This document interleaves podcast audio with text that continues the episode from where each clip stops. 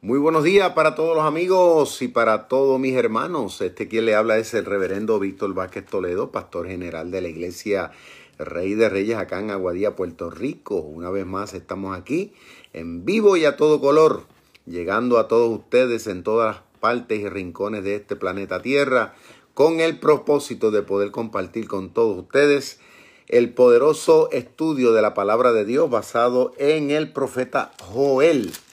Así que ayer, pues por la gracia de Dios, estuvimos eh, estudiando en el capítulo 2 de este profeta. Eh, estuvimos leyendo hasta el verso 27 y a la verdad que estuvo sumamente interesante. Así que saludos una vez más a todos los amigos, a todos los hermanos, en especial a aquellos que Luego nos van a estar tal vez escuchando a través de otros medios de comunicación, como lo es Vida Radio allá en el Alto Piura, en Chulucanas, donde esperamos en el Señor que todos estén muy bien y superando esta crisis por la cual todos estamos atravesando. Así que es muy importante que sigamos orando unos por los otros y esperando de Dios siempre lo mejor. Nunca se olvidan de eso. ¿Ok? Así que reciban bendiciones de parte de Jesucristo, Rey de Reyes y Señor de los Señores. Muy bien, vamos a ir rapidito a, esta carta o libro, ¿verdad? Como usted quiera este, entender. Vamos a estar abriendo la Biblia. Si usted tiene una, es bien importante siempre, ¿verdad? Hagamos referencia a ella, incluso si tiene alguna libreta, tiene algún bolígrafo o algo para tomar nota. Como estudiantes que todos somos de la palabra de Dios, es bien importante, ¿verdad? Que siempre tengamos esas buenas costumbres. Incluso al mismo teléfono hay un, un espacio que dice nota, que también yo lo uso bastante cuando a veces voy a, a, lugares, ¿verdad? Que están predicando, hay un estudio, una conferencia, siempre me gusta siempre tomar mis notitas acerca de ciertas cositas para que no se me olvide. ¿Ok? Muy bien. Hoy vamos a ir al versículo 28. Estoy seguro que la gran mayoría de ustedes que han venido siguiendo todos estos estudios están deseosos de que finalmente podamos entrar al versículo 28. ¿Ok? Y es por el tema que vamos a tratar, que es el tema del derramamiento del Espíritu Santo que fue profetizado hace unos cientos de años atrás antes de ese cumplimiento. Eso fue profetizado por el Espíritu Santo a través de este hombre llamado Joel. Hacia la nación de Israel. Y por ahí pues lo vimos cumplido más adelante. Pero vamos a ir al estudio, vamos a leer en el nombre del Señor. Se titula El derramamiento del Espíritu de Dios. Y después de esto, después de esto, dice el profeta. O sea, después de qué? Pues después, escuchen bien, después de los acontecimientos que Dios le dijo que iban a venir en forma de castigo para el pueblo, en este caso de Judá. ¿Ok? En otras palabras, para Israel. Dios le dijo, van a venir castigos, van a venir momentos duros, eh, su economía, todo se va a ver afectado. Así se lo dijo el Señor, todo. Pero le dice también, ok, y lo vamos a ver ahora en el verso 28, luego de que, de que el Señor, claro está, como lo vimos ayer, que el Señor le dio la promesa también, que fue una palabra dada por Dios, no por los hombres, de que Dios en el proceso del tiempo iba a provocar una restauración en todas las áreas, en beneficio, claro está, del pueblo, pero sobre todo en beneficio de los planes y propósitos que Dios ha determinado con su pueblo. Ahora, quiero decir esto, y esto aplica aún todavía a nosotros que somos gente de fe y que confiamos en el Señor.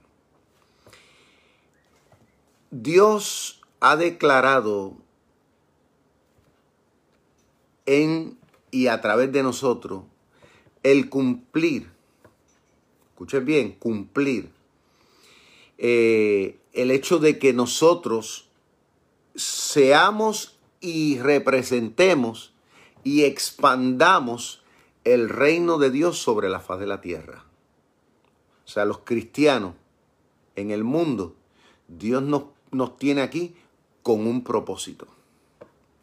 Entonces, cuando uno tiene claro eso, que es lo que Dios le está queriendo decir al pueblo de Judá, ustedes van a pasar por situaciones, pero estén tranquilos, ¿okay? van a perder unas cosas, tranquilo. Va a haber momentos de lloro, tranquilo. Pero en el proceso del tiempo yo los voy a cuidar y yo voy a cambiarles su situación porque porque hay unas cosas que ustedes tienen todavía que cumplir desde el punto de vista como nación. Entonces, la iglesia de Jesucristo, la cual se compone por todos los cristianos en el mundo entero, tiene sobre sí un propósito de que nosotros seamos la luz del mundo y la sal de la tierra. Que nosotros seamos portavoces, portavoces del bendito evangelio al mundo entero. ¿Eh? Entonces, como, como sobre nosotros hay un propósito, a pesar de que Dios en el proceso del tiempo nos tenga que disciplinar y nos tenga que corregir y tenga que a veces utilizar medidas, pero eso no implica que Dios nos va a destruir de un todo, sino que Dios nos va a sacar al otro lado. ¿Con qué propósito? Pues de que cumplamos lo que dice Mateo 28, ir por todo el mundo y predicar del Evangelio a toda criatura, a pesar de. Y esas, ese es el entendimiento que el pueblo de Dios y los cristianos debemos tener presente siempre, que reposa sobre nosotros un propósito divino. No es únicamente personal, porque muchos cristianos siempre están, no, es lo mío, es mi ministerio. Escúcheme bien. Nosotros a fin de cuentas somos un todo que representamos, digo, sí que usted tiene el mismo Dios que yo, representamos a un mismo Dios, el Dios de la Biblia. Y si este es el Dios suyo, el cual es el Dios mío, pues a pesar de que pasemos por la que pasemos, Dios nos va a sacar al otro lado. A pesar de las pruebas. Y Dios en medio de todo nos va a favorecer. ¿Por qué? Porque todavía ese, eso se tiene que cumplir. Y entonces eso es algo que nos levanta el ánimo, eso es algo que nos alienta, eso es algo que nos motiva. Eso es algo, como dice, que nos pompea, nos, nos, nos ayuda a no darnos por vencidos, saber de que, de que Dios está en el control.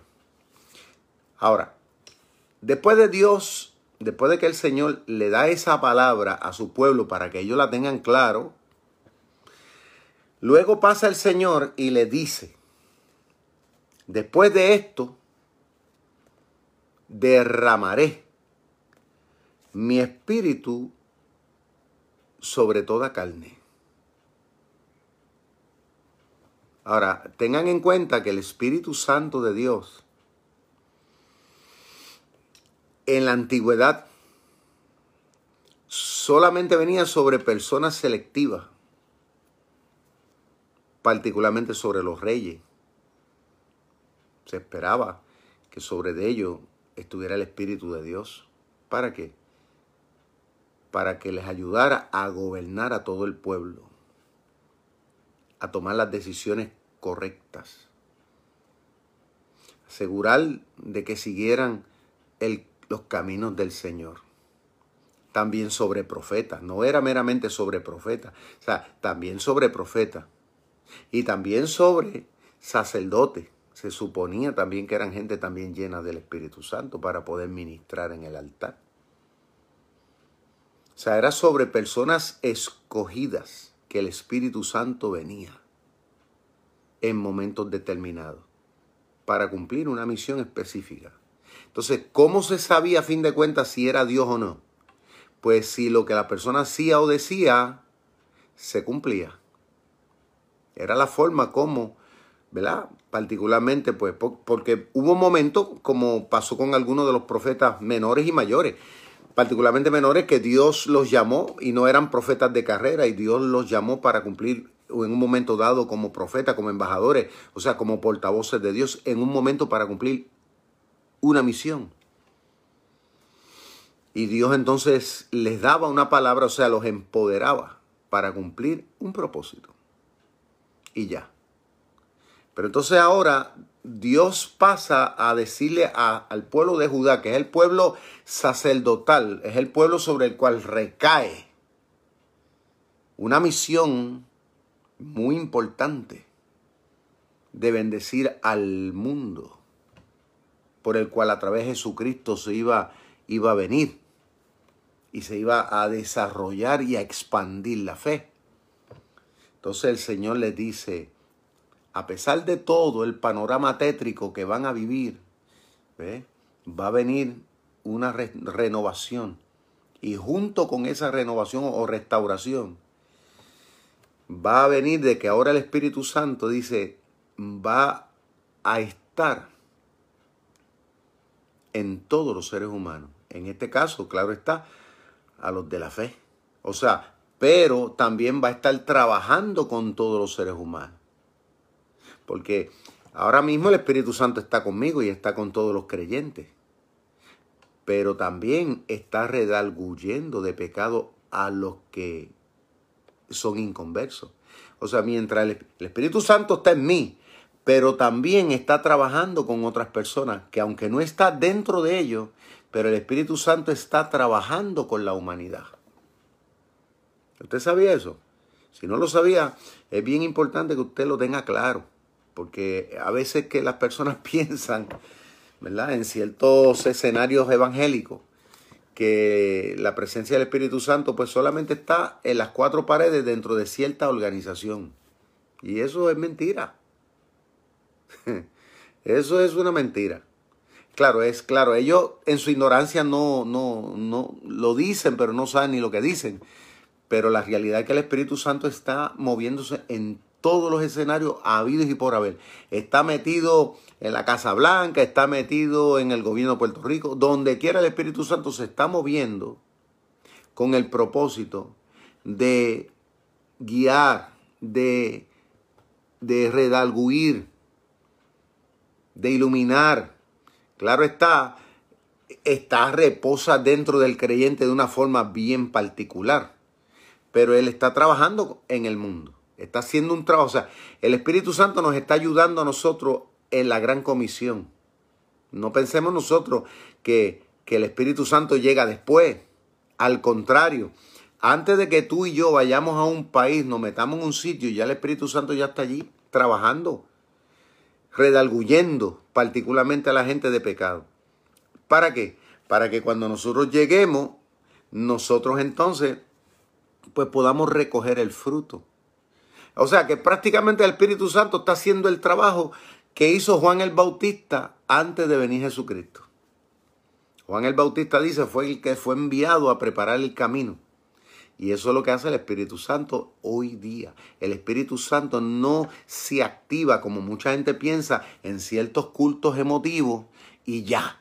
Y cuando ya se acaba el culto, se acaba el tiqui tiqui de la batería, el tucu tucu, y tucu tucu, y tucu tucu. Cuando se acaba el tucu tucu, la gente piensa que ya se acabó. El Espíritu Santo se fue a descansar. No. El Espíritu Santo está llevando a cabo un trabajo en el mundo entero. Y mientras nosotros dormimos, Él está trabajando. Porque es el Espíritu de Dios.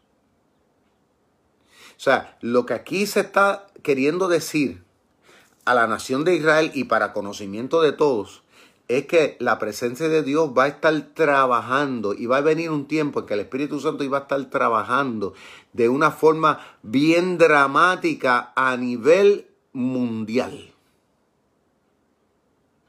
Que se, se iba a abrir una puerta y mire cómo lo estoy presentando. No meramente lo estoy presentando como otros lo han hecho históricamente, que solamente cuando leen esto hacen referencia a lo que pasó en el libro de los hechos y ya. Es mucho más que eso. Eso fue glorioso. Pero lo que aquí está diciendo, y, lo vemos a través de la historia, hasta el mismo día de hoy, el, trabajo del Espíritu Santo ha sido un trabajo muy amplio Y el cristiano y el líder que no lo entienda, lamentablemente va a estar trabajando a media. Y dando palos a ciega muchas veces. Porque piensan que lo que están haciendo lo están haciendo o en su fuerza, o en un manipuleo con la presencia del Espíritu Santo. Y piensan que porque tal vez dicen, ah, aquí yo no siento nada, aquí no se siente nada. Porque entonces llegan al punto de decir que el Espíritu Santo todo tiene que ver meramente con un sensacionalismo. Y si no sienten, dice que ahí no está. Pues déjame decirte, aunque la realidad es que aunque muchas veces tú no sientas, el Espíritu Santo está. Porque el Señor no te tiene que dar permiso para hacer lo que Él va a hacer, ni decir lo que Él va a hacer. Si es Dios. Entonces, Él está trabajando en ti, en mí, para ayudarnos en un proceso de la santificación. Escúchame bien, en el cristiano está trabajando para ayudarnos en la vida de, servicio, para que lo que hagamos para Dios sea certero. Eso es lo que hace el Espíritu Santo en la vida del cristiano nos ayuda no meramente a vivir una vida recta, sino también a que nosotros seamos certeros en tomar decisiones. Que si en algún momento dado nosotros nos vamos a, salir del camino con el pensamiento, con nuestras actitudes, el Espíritu Santo también nos redalguye. Ese es el trabajo del Espíritu Santo, pero también está para ayudarnos a decir, espérate, por aquí es que es, es como debo de hacer las cosas. Y que a fin de cuentas veamos los resultados. Pero yo conozco cristianos que cometen muchísimos errores, pero muchísimos errores, aunque ellos son cristianos. ¿Y por qué? Porque todavía ellos siguen imponiéndose a la voluntad del Espíritu Santo. Aunque ellos saben en su corazón que el Espíritu Santo le dice coge para la izquierda, ellos cogen para la derecha. ¿Por qué? Porque es lo que ellos todavía piensan que debe ser. Por eso esos son los que la Biblia le llama cristianos carnales. Y eso los hay en todo lugar. Es más, hasta las iglesias más santurronas que usted se puede imaginar. Y yo los he visto. Y se imponen a Dios. Y van en contra de lo que la Biblia dice. ¿Eh? Y así es. y eso es, eso es sucesivo, constante. Pero vemos otro que es todo lo contrario, somos más sensibles. Y aún por encima de que tal vez nosotros no nos haga lógica, pero sentimos en nuestro corazón y por convicción espiritual y por la palabra de que eso es lo mejor que debemos hacer. Entonces cuando uno se va por ahí, aunque tal vez la mente de uno no está muy clara de ciertas cosas, pero vemos que fue la voluntad de Dios. ¿Eh? Porque a fin de cuentas el Espíritu sabe, sabe lo que es mejor. Bueno, es que esto es tan, tan interesante, a la vez tan profundo. O sea, los simplistas, que es como yo siempre digo, yo les digo algo, y a, a mí no me gusta estar al lado de gente simplista. Claro, los va a ver y los habrá siempre. Pero yo en lo personal se me hace bien difícil, porque a las personas simplistas este, no les gusta. ¿no? Todo lo quieren dar por hecho y ya, y ya, no me hable mucho, no me, esto así, ya.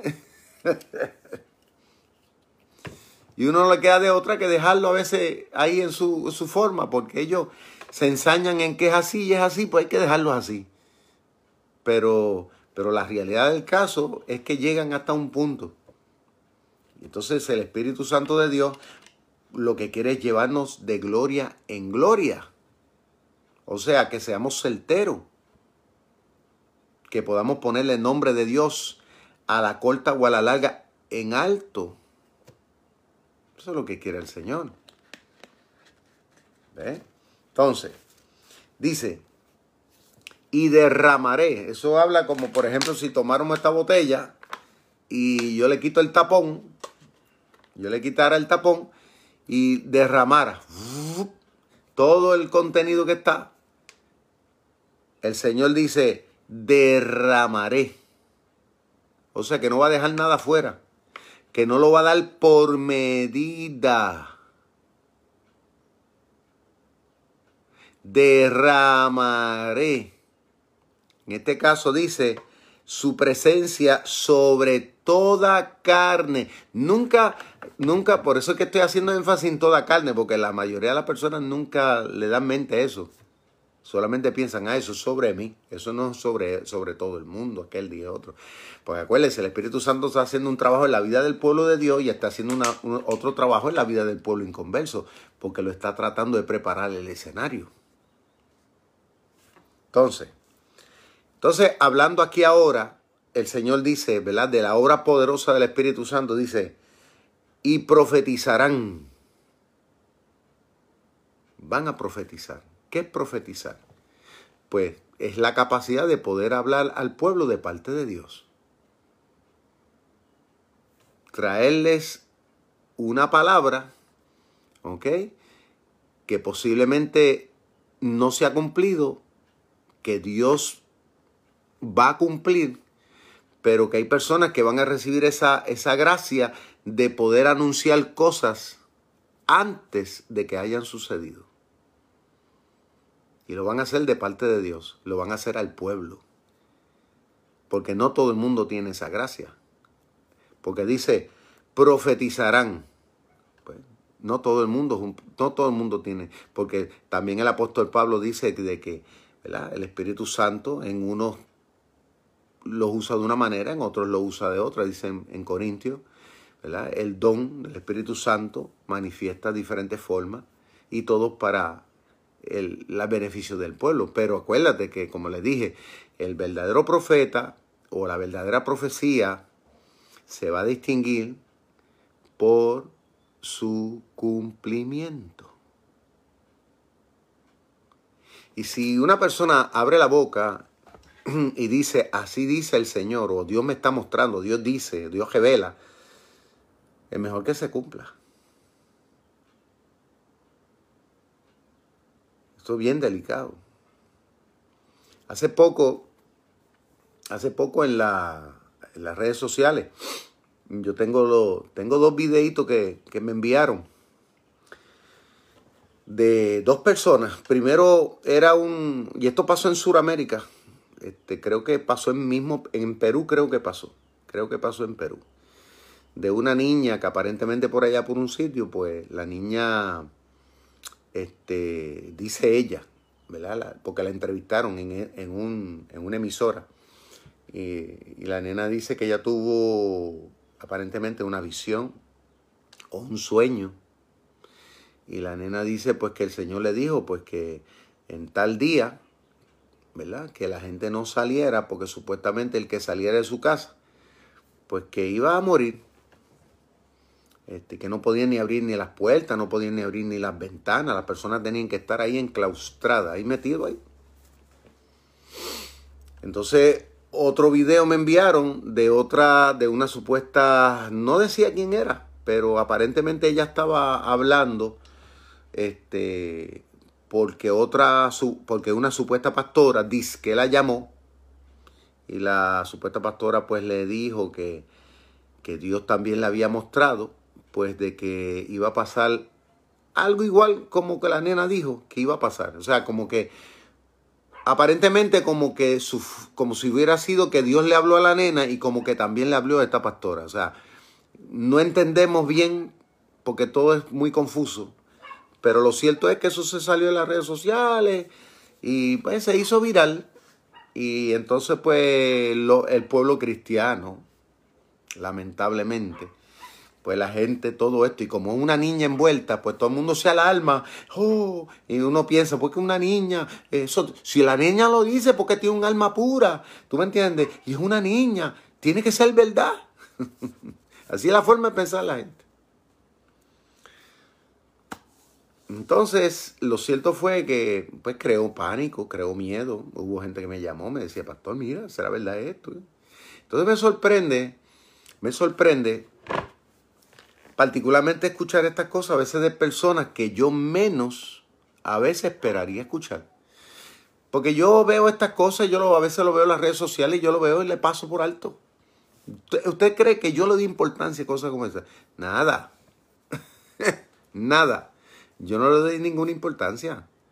Pero entonces vemos otras personas que se perturban. Ah, que sabe, viene. Y los otros días, eh, cuando yo estaba allá en, en, en, Perú, este, de Puerto Rico me enviaron entonces también, porque siempre la gente me envían, pero como saben, ¿no? Que uno está centrado en esto de la palabra y todo, ¿no? Y la gente pues ya, ¿verdad? Ya ven en uno una seriedad, porque ven que yo soy una persona seria con esto. Pues la gente pues ya tiene una confianza, entonces me, me comparten, ¿no? Sus inquietudes, mira, pastor, ¿qué usted piensa de esto?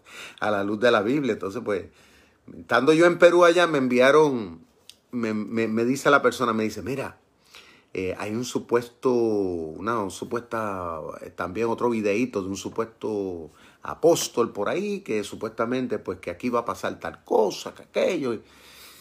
Y, la persona que me lo dijo, yo le dije, mira, tú sabes algo, eso es mentira. Y la persona me dijo, no, pero, pero es que eso es un apóstol que lo está diciendo. Entonces, bendito, da una pena, ¿no? Porque las personas, pues, claro está, sea, se convence porque supuestamente es un apóstol que dice. Y, pero que hoy día uno no puede estar este, escuchando a todo el mundo, supuestamente porque diga muchas veces, y perdonen que lo diga así, que es pastor, porque hoy día la gente se pone en título de pastores. Escuchen bien esto que le estoy hablando. Hoy día hay gente que se pone en títulos de pastores. O sea, una persona que a veces sale enojado de una iglesia porque tiene ambiciones de querer ser pastor y como nunca logra hacerlo por los canales correctos, pues entonces dice, pues me voy y me voy ahora a, mi casa y abro una iglesia yo mismo. Entonces, pues claro está, siempre hay dos o tres locos que siguen a los locos. Perdonen que se lo diga así, como claro, porque hay que hablar claro para que lo puedan entender. Siempre hay locos que siguen a los locos. Dicen que en el mundo de los ciegos el tuerto es el rey. Pues entonces sucede que hay personas por ahí que se ponen títulos, se ponen títulos de pastor, se ponen títulos, hay otros que se, ellos mismos se autoproclaman apóstoles. Y después ya se hace costumbre que ya todo el mundo le dice apóstol. Ellos mismos se pusieron el título. Y entonces ya todo el mundo le dice apóstol. De eso los he visto yo este, a montón. ¿Por qué? Porque los hace sentir importantes. Porque en esto, hermano, de la religión y todo, hay, hay, un, hay un sinnúmero de, de personas que tienen ambiciones de poder y ven en el Evangelio a veces oportunidades para controlar y para hacerse sentir importante. Eso, eso, cada vez usted lo ve y eso se suman más y se suman más y se suman más. ¿Eh? Entonces, y lo triste es que como las personas que tienen poco conocimiento realmente de, tienen poco conocimiento realmente del Dios verdadero. Pues entonces le dicen santo y bueno a todo. Y ahí es donde vienen los problemas y se crean situaciones y, y lamentablemente pagamos justos por pecadores. Porque entonces piensan que el pastor Víctor Vázquez es uno más de esos locos Piensan que el pastor fulano, que es respetado, el otro pastor, que es una persona que lleva años, que ha pagado un precio, que realmente es una persona admirada, una persona seria, pues piensan que es igual. Y yo digo, Dios mío, pero esto, esto, es una locura. ¿Eh? Cualquier persona hoy día pues se pone a hacer un Facebook Live y, y porque habla dos o tres palabras bonitas, a veces son personas que no tienen ni buen testimonio, pero como la gente no los conoce, lo que conocen es lo que están viendo en pantalla, pues ¡ay, qué lindo! Todo el mundo se alumbra. Entonces, el Espíritu Santo, en la presencia del Espíritu Santo, y siempre lo digo y siempre lo, lo diré, es mucho más de lo que simple vista nosotros tendemos a pensar. Es la misma presencia de Adonai, de Elohim, del Dios de Abraham, de Isaac y de Jacob. It's the presence of God. Para, si no me entienden en español, me entienden en inglés. Es la presencia de Dios. Y con eso no se juega. Y hay gente que yo conozco que son tan fácil porque se criaron en una cultura de gente que juegan con eso. Para ellos es como, como chuparse un limber, como decimos nosotros, una raspadilla, como dicen por allá. Para ellos es tan fácil como eso. Y yo, los que me conocen a mí, siendo yo lo que soy por años y que han visto mi trayectoria, la gente no me han visto a mí parado en los altares abriendo la boca así, Dios me muestra. yo, yo soy muy cauteloso con eso. Y las veces que he tenido que decirlo, porque tengo la convicción firme, la gente han visto el respaldo de Dios y han visto que se cumple. Ahí es donde está la diferencia entre un verdadero y un falso. Por eso la Biblia dice que no creáis a todos los espíritus. No le creáis. Es más, si viene un ángel del cielo que, con, con, con, que parece, porque cuando pone la comparación de un ángel es porque tiene apariencia en su forma, porque hay gente que tú les ve por fuera y parecen santos, por fuera. Usted lo ve, parecen una cosa tremenda. Y usted lo ve y todo, y no, y, pero por dentro son lobos rapaces. Entonces, porque el Espíritu Santo de Dios, como siempre estoy hablando y por la Biblia, mm, es mucho más que una emoción. Y no digo que no se emocione el Espíritu Santo, lo que estoy hablando que es mucho más que eso. El Espíritu Santo quiere lograr un propósito. Y entonces el apóstol Pablo en el Nuevo Testamento habla acerca de la de en, en Gálatas capítulo 5 habla acerca del fruto ¿Qué es el fruto? Pues la demostración, la evidencia, lo que provoca el Espíritu de Dios en la vida de una persona. Habla acerca de un, sinnúmero de cosas. Fe, paciencia, amor, gozo, paz, mansedumbre, templanza. O sea, un sinnúmero de cosas, nueve características que va a manifestar en uno para ayudarnos a poder cumplir con una misión. Eso es lo más grande, esa es la obra más grande del Espíritu Santo en la vida de un cristiano. Que Él comienza a trabajar con uno, a darle forma, diseño al carácter del ser humano, a transformarnos conforme a su imagen. Ahí es donde uno dice, espérate, yo antes era así, era sao, pero me di cuenta que de repente ahora que estoy en el Evangelio, el Espíritu Santo me ha rediseñado, me está dando forma diferente. Pero hay personas que yo lo he visto en el Evangelio, y aunque dice que son cristianos, yo los he visto que son peores que lo que fueron antes. Yo estoy seguro que muchos se, ríen conmigo, también se lo gozan, porque, porque, porque de verdad que, que los hay de que los hay. O sea, yo me lo he encontrado, que su carácter es totalmente contrario, un carácter totalmente diabólico. ¿Sabes? Lo que se ve es el odio, la amargura y todo ese tipo de cosas. Y no quiero decir que haya momentos en la vida de uno que uno sea tentado a todo eso, pero ahí es donde el Espíritu Santo entra en acción. Si es que realmente nosotros vivimos sumisos y, y vivimos cultivando nuestra relación con Él, el Espíritu Santo entonces se impone para controlarnos, porque hay veces que a mí me han venido ideas, el pensamiento, pero de repente el Espíritu Santo toma control y yo me, me rindo a Él y, y digo, Señor, que se haga tu voluntad y no la mía, porque si fuera la mía, fuera otra cosa. Pero eso es lo maravilloso de la presencia del Espíritu Santo de Dios, de la presencia de Dios. Él es más fuerte que tú y que yo. Y Él nos va a llevar. Él nos va a llevar. Es cuestión de nosotros cada día morir al yo y decir, Señor, que se haga tu voluntad. Que tu carácter se vaya madurando en mí. Y ese debe ser el, deseo, la petición, el anhelo de todos nosotros. Pero dice que su Espíritu Santo, dice, sería derramado sobre toda carne. Entonces profetizarán.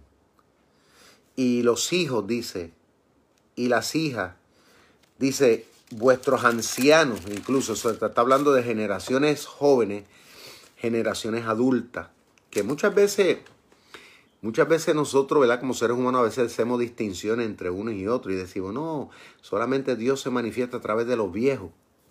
Porque ese era, era un, un entendimiento que había en Israel. Quiero hacer claro eso. Porque acuérdate que los líderes religiosos en Israel eran personas adultas, los que ministraban en el altar no eran niños, ni un niño era un... Es más, mire, un niño en Israel, usted sabe que una persona era considerado joven o niño un inexperto, era considerado hasta la edad de los 30 años. ¿Usted no sabía eso? Así es. Según la costumbre y la tradición en Israel, una persona no se le, no se le ocupa para, para estar en unas posiciones a menos que sea mayor de 30 años.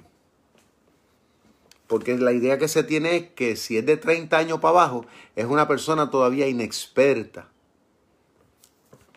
Por eso si ustedes se dan cuenta, Jesucristo, cuando comenzó su ministerio? Jesús lo comenzó a los 30 y murió a los 33. Quiere decir que él, él porque su familia, ¿verdad? Él cuando estaba, eh, él entonces esperó su tiempo. Él decía, todavía mi tiempo no ha llegado, porque, porque tiene que ser en el tiempo, según la, para que, para que la gente le tuvieran autoridad. Y aún así, cuando en Jerusalén, en Nazaret él se autoproclamó, ¿verdad? En Nazaret, en la sinagoga, entre la gente que él se había criado y toda su familia, cuando él dijo estas palabras que dice el profeta, dice, se cumple hoy conmigo, por poco lo matan. Imagínate. Porque la noción que se tenía era que tenía que ser adulto para que, la, para que el Espíritu Santo de Dios te pudiera utilizar. Pero entonces ahora Dios está, está trayendo una revelación diferente está diciendo sobre los niños, sobre los jóvenes y sobre las jovencitas. O sea que está hablando ahora que la forma como Dios se va a manifestar, pues no va a tener una edad específica en la cual Dios se va a manifestar en la vida de los seres humanos. No va a ser sobre un, unas personas de cierta edad. O sea que la obra de Dios ahora es una obra más amplia a como se entendía hasta ese momento. Y dice, soñarán sueño. ¿Eh? Van a soñar sueño. ¿Por qué? Porque esa era otra cosa, que también en Israel tampoco pues se le daba mucha credibilidad tampoco a, ¿verdad? a unas revelaciones que pudieran venir en sueños. Claro está, eso hay que cogerlo con pinza aún todavía, porque no todos los sueños vienen de parte del Señor. Pero hay algunos que sí. Yo los he tenido. Yo he tenido, yo he tenido momentos que Dios me ha revelado cosas y que se han cumplido. Por ejemplo, una de las más contundentes que, de las últimas que he tenido fue la revelación de mi nieta un mes antes. Porque yo no, tengo, yo no, yo no había tenido nieto mi esposa y yo ya, eh, ya nosotros estamos sobre los 50 años y nosotros mismos pensábamos tal vez que ni nieto íbamos a, tener. Sí tenemos nuestros dos hijos, pero pensábamos que no lo íbamos ni a ver. Y ya nosotros estábamos, estábamos resignándonos a eso. Este, porque mi hija ya llevaba 10 años, ¿verdad? Sin poder tener bebé. Y resulta que un mes antes de que ella nos diera la noticia de que estaba embarazada, yo tuve un sueño aquí y mi hija estaba allá en Texas y yo estaba aquí. Y yo soñé que yo estaba allá en Perú, en la casa misionera que tenemos allá, y que yo había reunido a todos los pastores, todos los líderes, los había reunido allí. Y al lado mío, al lado izquierdo mío, había una joven mujer. Ahí estaba paradita al lado mío, con pelo negro que le llegaba a la cintura. Yo no le vi el rostro, pero sí la vi de lado. Entonces yo le anuncié a los pastores que estaban allí, les dije, yo los he reunido aquí en la casa con el propósito de decirle que desde hoy en adelante mi nieta va a dirigir la obra misionera a nivel internacional. Y ahí desperté. Y yo me quedé asombrado. Le digo a mi esposa, le dije a mi esposa esa mañana, le dije, yo tuve un sueño bien raro. Me dice, ¿por qué? Yo le dije, yo soñé que yo estaba en Perú y que había pasado esto. Y lo más grande es que en el sueño yo vi a mi nieta, que nosotros teníamos, íbamos a tener una nieta. Que teníamos una nieta. Y lo más grande es que la vi adulta. No la vi bebé. Y, yo le estaba traspasando a ella la responsabilidad misionera a nivel internacional. Y mi esposa me dijo, la verdad que eso está bien raro. Pues resulta que cuando me están celebrando un mes después, 25 eh, años de, eh, de ministerio pastoral, el aniversario, me invitaron a mi hija. Y al final, la sorpresa, el regalo sorpresa que nos tenía nuestra hija era de que estaba embarazada. Imagínense. Y, y, no, y, lo grande no fue eso, tampoco. Eh, lo grande fue que a los cuatro meses, cuando se hizo la revelación del sexo, pues yo sabía en mi corazón lo que, que iba a hacer, porque Dios me lo había mostrado. Y yo ya eso se lo había dicho a ellos. Y efectivamente, cuando se hizo la revelación del sexo, resulta que era hembra, mujer. ¿Qué les quiero decir?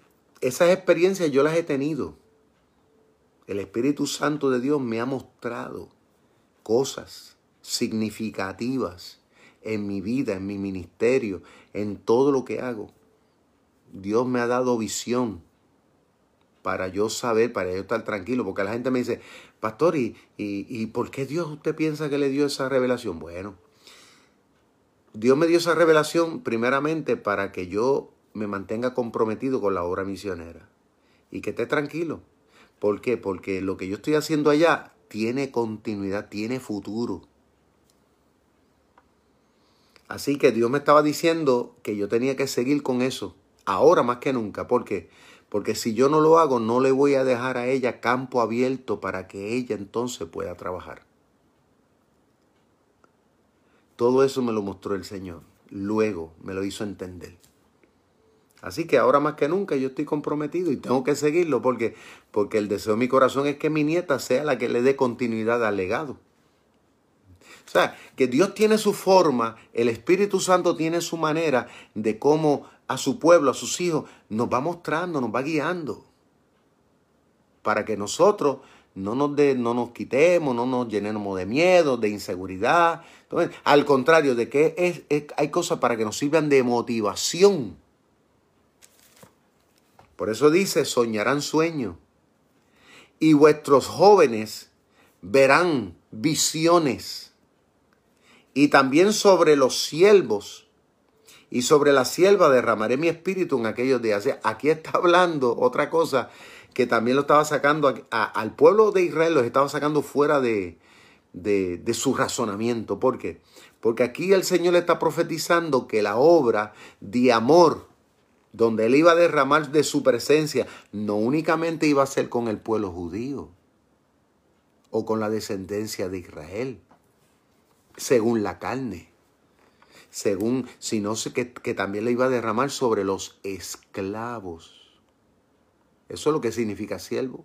Siervo no es el que está trabajando en la obra de Dios.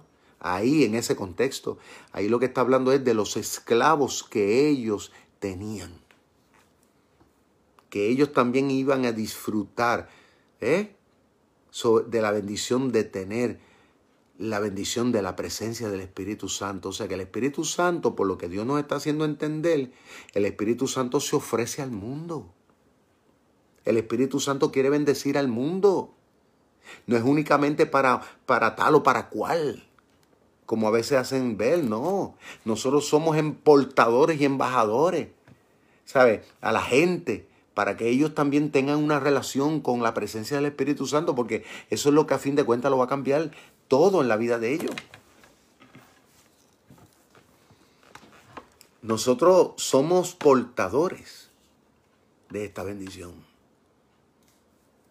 Y dice, verso 30, y daré prodigios en el cielo. Prodigios son, pues, evidencia, cosas sobrenaturales que van a pasar en el cielo. En la tierra, sangre y fuego y columnas de fuego. Fíjate que aquí, ya en el verso 30, ok, habló de la promesa del Espíritu Santo, ¿verdad? De lo que iba a hacer. Pero ahora el Señor le está diciendo al pueblo de Judá de que también en la atmósfera de lo que es el cielo, ¿no? En esa, en esa otra dimensión, ya no en la tierra. Ahora está hablando en el cielo, en esta otra dimensión. Que particularmente en ese entonces no habían aviones, en ese entonces no habían cohetes. En ese entonces no, no, no había la tecnología que hoy día nosotros tenemos. Pero el Señor le dice a ellos que a nivel de lo que es el cielo, donde está pues las nubes, está las estrellas, está el sol y todo, ¿no? Dice el Señor que aún ahí Dios le iba a mostrar a ellos y a la humanidad, le iba a mostrar, iba a mostrar cosas, ¿verdad? Que son como una especie de señal para avivar la fe, para mostrarnos de que Él está en el control. Por eso dice, sangre y fuego y columnas de humo. Columnas de humo. Esto está hablando de cosas, ¿verdad? En este caso como nosotros conocemos, ¿no? Como que es el fuego, eh, como es la sangre, o sea, el color rojo. Eh, o sea, cosas eh, que para nosotros son extrañas que son elementos que se van a, manifestar de forma extraña. Porque uno va a decir, pero en el cielo lo que nosotros vemos nubes.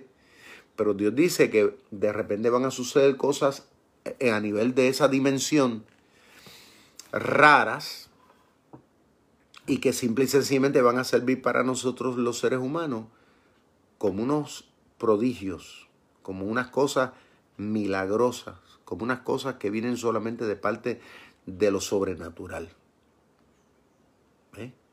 a través de la historia se iban a estar manifestando. Así que esto es para que nosotros no nos alarmemos si es que, ¿verdad? Dios nos permita ver cosas extrañas, que no nos alarmemos, ya está profetizado de cosas que van a suceder. Dice, el sol se oscurecerá. Se va, dice, se convertirá en tiniebla el sol y la luna en sangre. Ya aquí el Señor está pasando después de hablar del derramamiento del Espíritu Santo en esa dispensación, en ese tiempo, ahora está hablando de lo que va a acontecer ya para los últimos tiempos de la humanidad. Aquí ya Dios está entrando en el escenario de revelar cosas que ya serían señales para el fin. Y no me gustaría ni decirlo. No me gustaría ni utilizar esa palabra fin porque yo no quisiera que esto se acabara. Estoy seguro que usted tampoco, ¿verdad? Pero la realidad es que esta película tiene un fin. Y aquí está diciendo que el sol se convertirá, aparte de que las señales que van a suceder, dice, el sol se va a convertir en tinieblas. Yo estuve predicando de esto hace unos meses atrás. Antes que aconteciera toda esta situación del coronavirus, yo estuve predicando aquí y le titulé el mensaje El día que el sol se apague. No sé cuántos de los que están conectados se acuerdan que escucharon ese mensaje. Y dice aquí, el sol se convertirá en tiniebla y la luna en sangre, antes que venga el día grande y espantoso de Jehová. Ve que ese día espantoso va a ser el día en que ya no hay break, ya no hay oportunidad para el mundo. Y, esto es triste, déjeme decir una cosa, a medida que nosotros estamos atravesando esta pandemia a nivel del mundo, estamos viendo cómo los países se van, se van poniendo mucho más recalcitrantes en contra de Dios. ¿Sabe lo que significa la palabra recalcitrante? Significa que se ponen más negativos, más en contra, en este caso de Dios. Y a veces mientras los cristianos estamos en las casas eh, eh, obedeciendo a la pandemia, ¿sabe lo que están haciendo en, muchos gobiernos? Están legislando leyes en contra de las iglesias. Ahora mismo aquí en Puerto Rico, yo estoy ahora, quiero que todos lean, eh, eh, salió el nuevo, aparentemente, ah, yo lo estoy verificando, tengo una gente verificando esta información. Aparentemente el nuevo Código Civil de aquí de Puerto Rico, que supuestamente ahora se está trabajando y que está en espera supuestamente que la gobernadora lo firme, hay un punto ahí que va en contra, que le está dando un golpe bien fuerte a lo que es la posición de la iglesia. Dice que no les permitido a las iglesias supuestamente a tener eh, sus constituciones como derecho jurídico. ¿Usted sabe lo que significa eso? Eso significa que entonces el Estado puede venir a las iglesias y decir lo que nosotros tenemos que creer y lo que debemos predicar. Eso es socialismo. Ahora, yo estoy investigando a ver si eso es verdad, que no vaya a ser que los medios de noticias estén sacando las cosas fuera de contexto. Pero si eso es cierto, eso me hace entender a mí de que verdaderamente el mundo en que, que, que nosotros estamos viviendo, un mundo, un mundo este, que verdaderamente esto está feo. ¿Por qué? Porque si eso fuera así, somos muchos los que vamos a ir presos. esto, es mucho más de lo que a simple vista. O sea, esto no es un juego. Lo que, lo que ahora mismo los gobiernos están aparentemente trabajando y están moviendo por ahí, mientras nosotros estamos metidos en las casas, este, pues eh, es bien peligroso. Lo que les quiero decir es que aquí se está profetizando cómo sería el escenario, ya Dios lo está diciendo, para el fin. Antes que llegue el día terrible, el día en que Dios va a llamar a cuenta a todos los seres humanos, a cristianos y a no cristianos, porque no se piensen los no cristianos que Dios no los va a llamar a cuenta. Dice, verso 32, con este terminamos. Y todo aquel que invocare, porque ya termina con algo bueno, y eso es lo bueno de Dios, gloria a Dios, que después de presentando tantas cosas negativas, termina con algo bueno aquí. Y todo aquel que invocare el nombre de Jehová será salvo. Gloria a Dios por eso. Dice, porque en el monte de Sión y en Jerusalén habrá salvación. Como ha dicho Jehová, y entre el remanente, o sea, entre los poquitos, el remanente, el cual él habrá llamado. Ahora, interesante que aquí dice que trágicamente los que a fin de cuentas se van a salvar no van a ser muchos. Ahora, Dios no quiere que nadie se pierda. El deseo de Dios que todas las naciones, todos los pueblos se tornen a Él. Pero lamentablemente dice ahí que será solamente un remanente. ¿Qué es un remanente? Pues un, un grupo que quedó. Remanente es un grupo que quedó.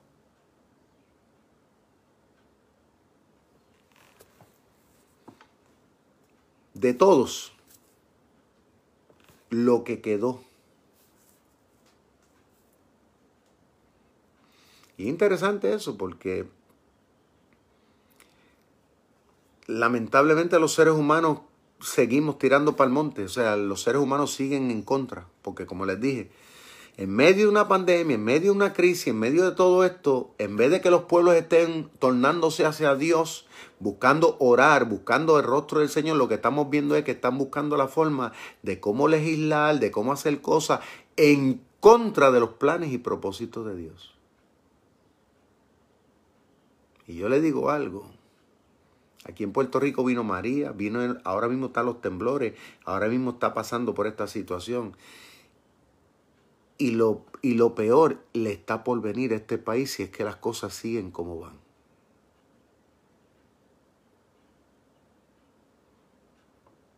Lo peor está por venir. ¿Por qué? Porque es un levantamiento en contra de Dios mismo.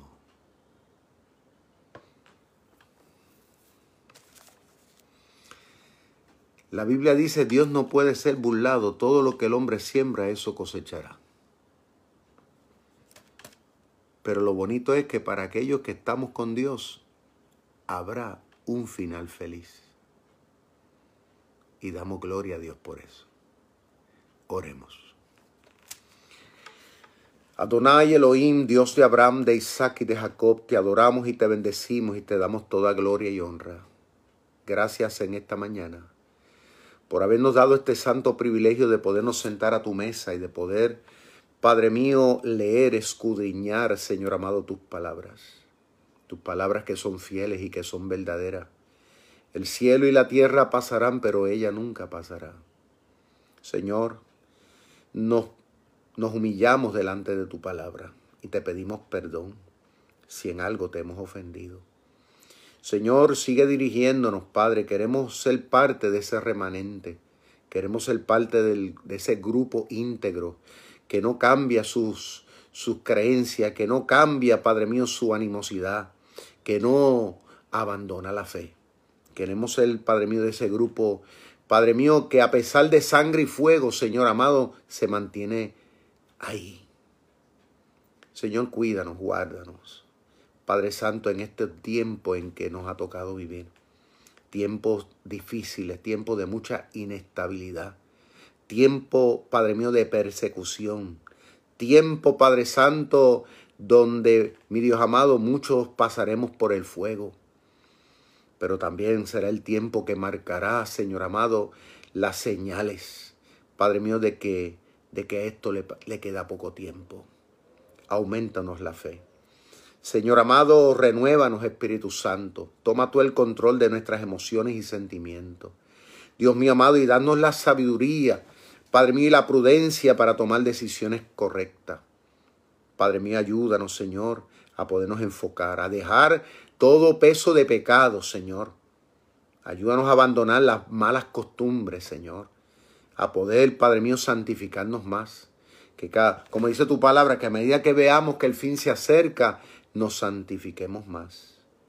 Dios mío, cuida, Señor amado, a tu pueblo, Señor. Abraza a tu pueblo, Señor. Fortalece a los líderes para este tiempo que nos ha tocado vivir.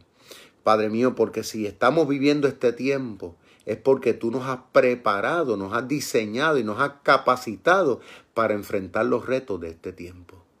Ayúdanos, Señor, a hacer tu boca, a hacer tus manos y a hacer tus pies. En el nombre del Padre, del Hijo y del Espíritu Santo. Amén. Bueno, mis queridos amigos, hasta aquí hemos llegado en la mañana de hoy. No se olvide, este, si tiene alguna petición de oración, me lo pueden escribir a mi messenger este, también tenemos el teléfono por ahí de la ATH móvil de la iglesia.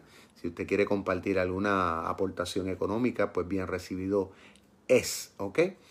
Además de esto, pues eh, no se olvide, eh, manténgase unido. Esta noche tendremos el servicio a las 7 de la noche, hora de Puerto Rico, a través de las redes que se llama El Cielo en la Tierra. ¿ok? Téngalo en su agenda, eso va a ser esta noche si Dios lo permite. Así que pasen todo un excelente día, una excelente tarde ya, porque ya son las 12 y 5 minutos en Puerto Rico, ¿ok?